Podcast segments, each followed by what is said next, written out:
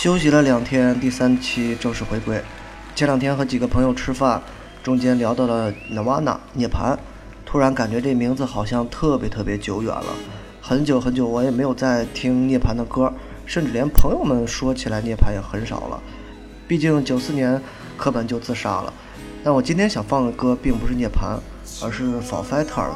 这个乐队可能在中国并不是那么那么的出名。不像林肯公园一样有那么高的知名度，但其实人家在国外已经早都是超级大牌的乐队了，获得过多次的格莱美，也办过近十万人的演唱会。由此可见，我们中国的这音乐氛围其实也就那么回事儿。虽然现在有的人说我们跟全球的音乐接轨啊，怎么怎么样，但是接轨的仅仅是很少的一部分吧，就是 Lady Gaga 这一类的，但是可能还有更多的。我们并没有特别特别的在主流媒体上见到。为什么我要放 Foo Fighters，前面却要提到 Nirvana？就是因为 Foo Fighters 的创始人戴夫就是涅槃的前鼓手。呃，当科本自杀之后，戴夫就一个人组建了 Foo Fighters 新乐队。他并没有说就是告别这个音乐圈。虽然说当时科本对于涅槃的影响力那么大。但是戴夫一直在自己做着自己的小东西。我看过他们的故事，就是早在涅槃时期的时候，他就已经在自己的地下车库里面去录了非常非常多的作品，而这些作品就成为了第一张、第二张 Fighters 的主要的歌曲。Fighters 的专辑基本上我都买了，后期的可能稍微少了一张，但前前三张都是磁带，后面的是 CD。由此可见，我对这支乐队其实还是非常喜欢的。当然，不可否认啊，就是因为有涅槃的存在，我才会对 fighter 有那么多关注。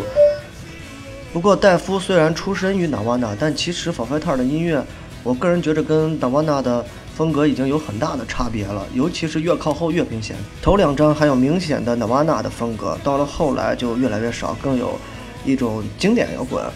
但每一张专辑里面总会有一两首歌会让你想起来，哎，忘记那段的那个岁月。我觉得这就是一个。有理想的音乐人的一个状态。我有过很辉煌的过去，我不会永远停留在 Nirvana 时期去圈钱，甚至保留着 Nirvana。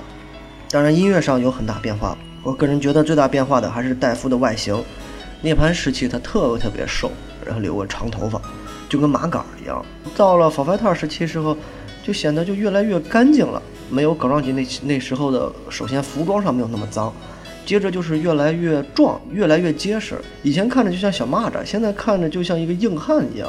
这可能也是戴夫最大的一个变化吧，并且是越变越好。